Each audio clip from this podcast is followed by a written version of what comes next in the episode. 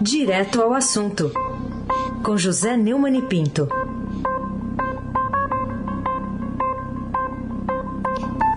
Oi, Neumani, bom dia.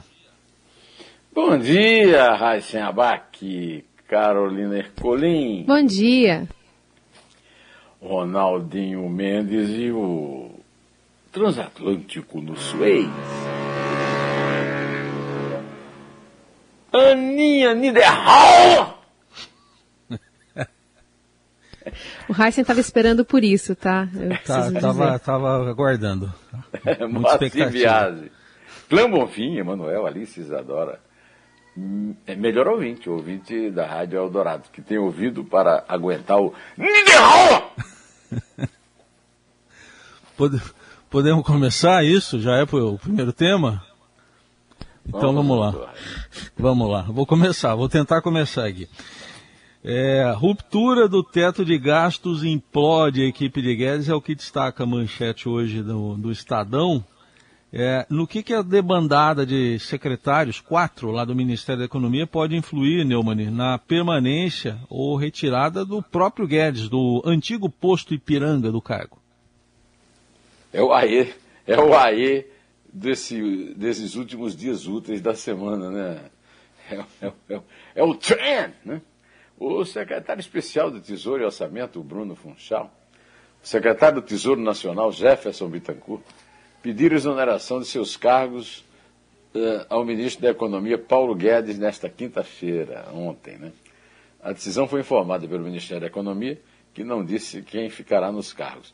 Os secretários adjuntos de Funchal e de Bittencourt também pediram demissão. São, portanto, quatro saídas de secretários ligados à área orçamentária de uma só vez, logo depois da crise aberta no governo, pelo plano de criar em novembro o Auxílio Brasil, no valor de 400 reais para substituir o Bolsa Família. É, eu quero lembrar você, primeiro, o seguinte: Paulo Guedes não apita mais nada nesse governo. Quem manda no governo é o Centrão. O Centrão que controla as- a, chefia da Casa Civil, com, com o Ciro Nogueira, é, e através é, da- do orçamento secreto, que foi revelado aqui pelo Estadão, num furo espetacular do Breno Pires, e que continua até agora é, faze- esvaziando os cofres públicos é, de forma é, de, de lapidar mesmo, sem é, um avanço em cima do- do- dos cofres públicos. Eu fiquei muito surpreendido com a saída dos secretários, porque descobri que ainda havia gente inteligente e honesta numa equipe que foi nomeada pelo Paulo Guedes, que está muito longe de obedecer a esses dois critérios eh, fundamentais para compor uma equipe da economia, que, afinal de contas, constituía o chamado posto, a loja de conveniência do posto Ipiranga. Né? Então agora, eh, como esses saíram e o Paulo Guedes continua agarrado, na verdade, a, ao que a gente não sabe nem o que dizer, ao, ao chefão, né? ao poderoso chefão, é, vamos esperar para ver o que é que acontece. O mercado reagiu de forma bastante. da forma esperada, digamos assim. Mas eu acho que, do ponto de vista da mudança mesmo do- da economia, nada vai mudar, porque o Bolsonaro nunca foi um liberal, o Bolsonaro, o Bolsonaro nunca foi conservador. O que ele é mesmo é populista. Populista de direita não quer dizer que não seja populista. Agora, como escreveu muito bem o Estadão em editorial, um populista contra o povo. No editorial do Estadão de ontem, né? Carolina Herculin, tintim por tintim. Falemos então sobre a manifestação do presidente Bolsonaro sobre a CPI, chamou de festival de baboseiras e compara a, Comissão da Verdade. Na sua opinião, o que, que significa de verdade essa saraivada aí de desaforos do presidente contra o relatório final da comissão lá no Senado? No meu vídeo no canal do YouTube, que também está no blog do Neumann, no portal do Estadão, eu usei o seguinte título: Desdém de Bolsonaro à CPI é medo. Medo. É. Ontem, é, o Bolsonaro não se fez de rogado ao ser interrogado sobre o relatório final do senador Renan Calheiros, do MDB de Alagoas, a respeito dos trabalhos, das investigações da Comissão Parlamentar de Inquérito do Senado a respeito da Covid. É, não vou discutir essa história de fantasia, festival de baboseiras, disse numa transmissão ao vivo nas suas redes sociais, famoso live do, do, do Palácio. O, que, o live já é um crime, é, é um crime que não foi arrolado, mas é um crime, está usando espaço público para fazer propaganda política e pessoal. Né?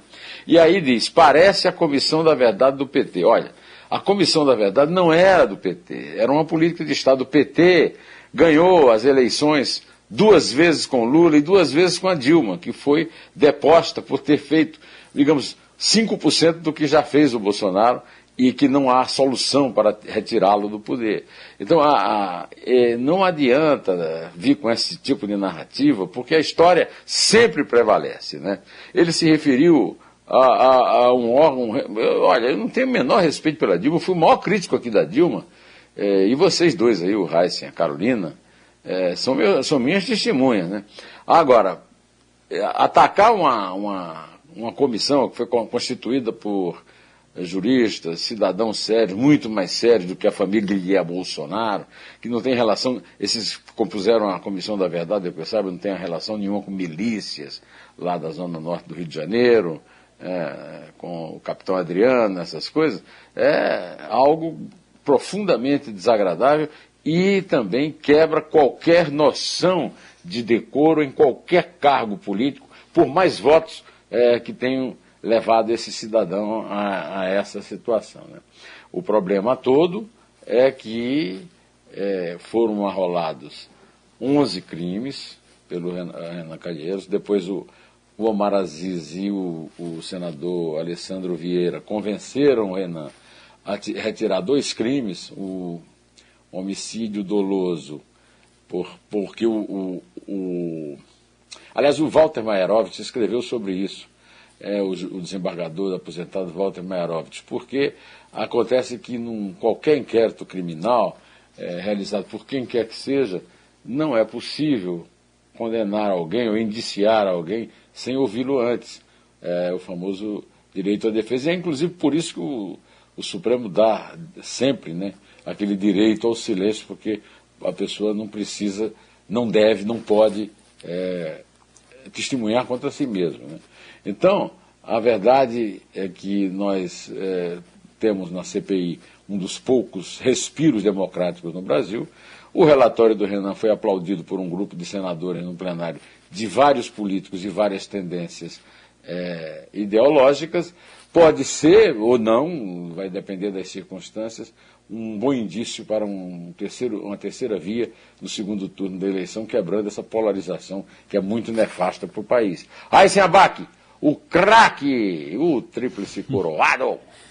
Ô, ô Neumann, queria saber também de você eh, de uma manifestação do Procurador-Geral da República é, pela manutenção, ainda que parcial, da quebra do sigilo fiscal do, do advogado da família Bolsonaro, Frederic Varsev.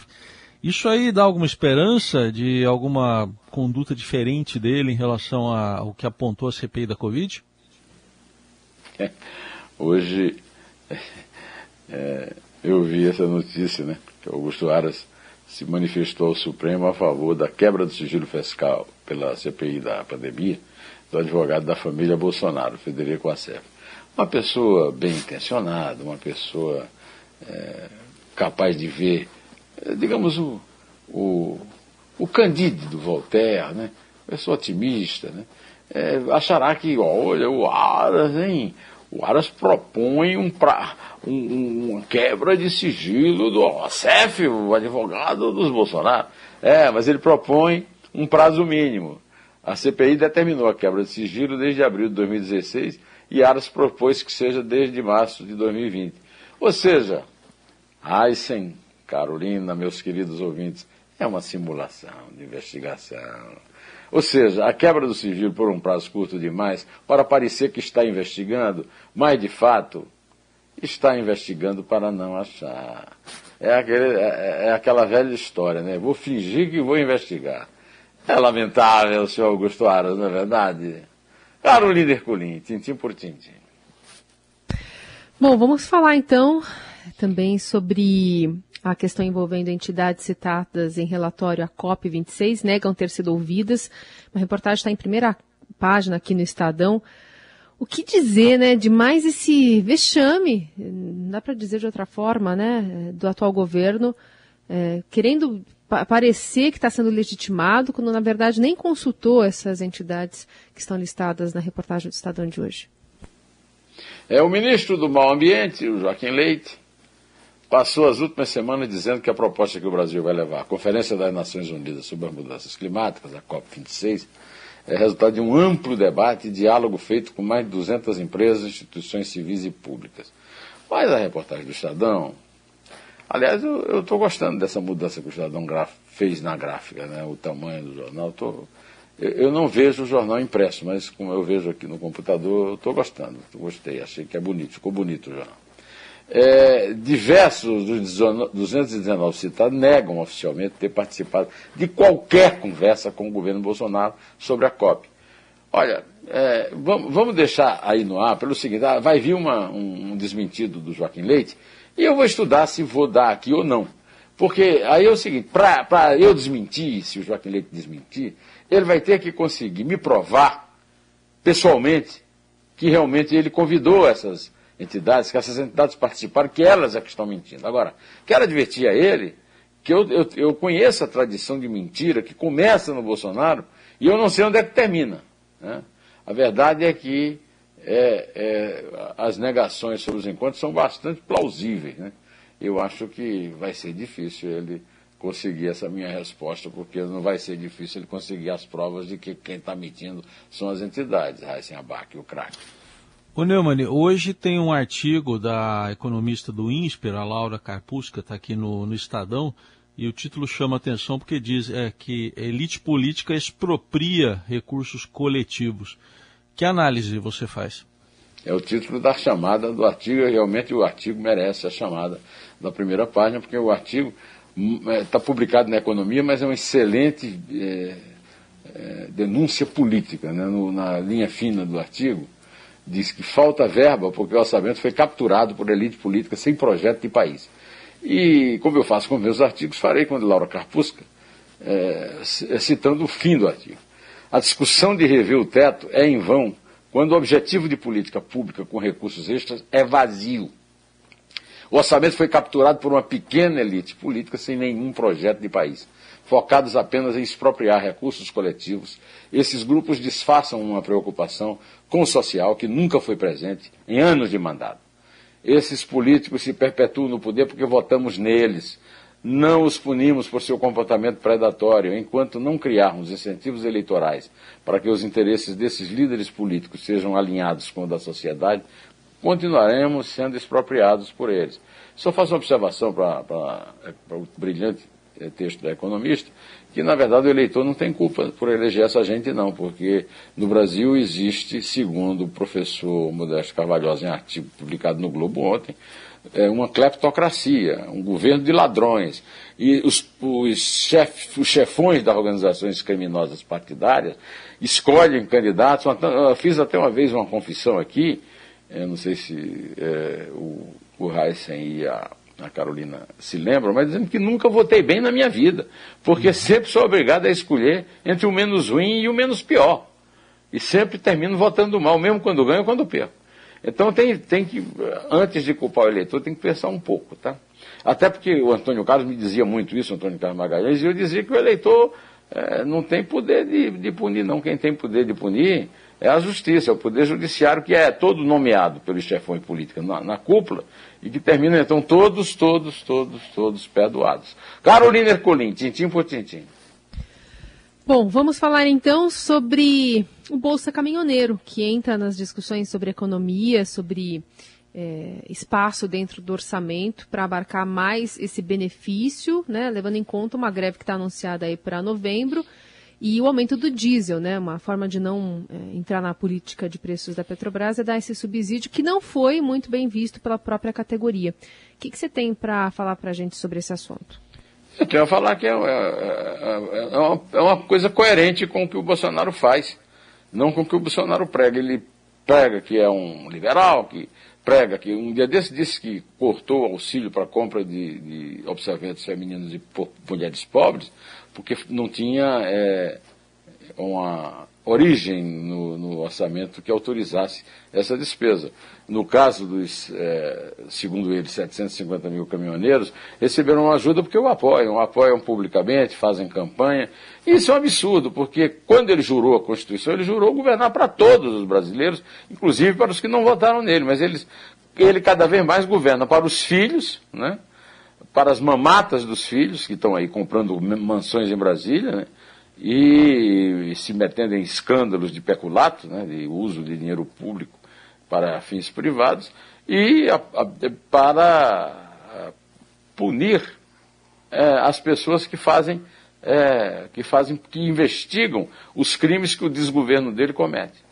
Então é, o, o, o que ele teria que fazer, ele não faz. Agora, Vai evitar a greve? Parece que ele não tem legitimidade nem na liderança dos caminhoneiros. Vamos esperar para ver, porque aí as consequências, seja, sejam quais forem, serão funestas. Eu me despeço aqui desejando um bom fim de semana para todos vocês, vocês aí no estúdio, vocês em casa, vocês, meus queridos ouvintes. Pode contar, Carolina, por favor. É três. É dois. É um. Em pé.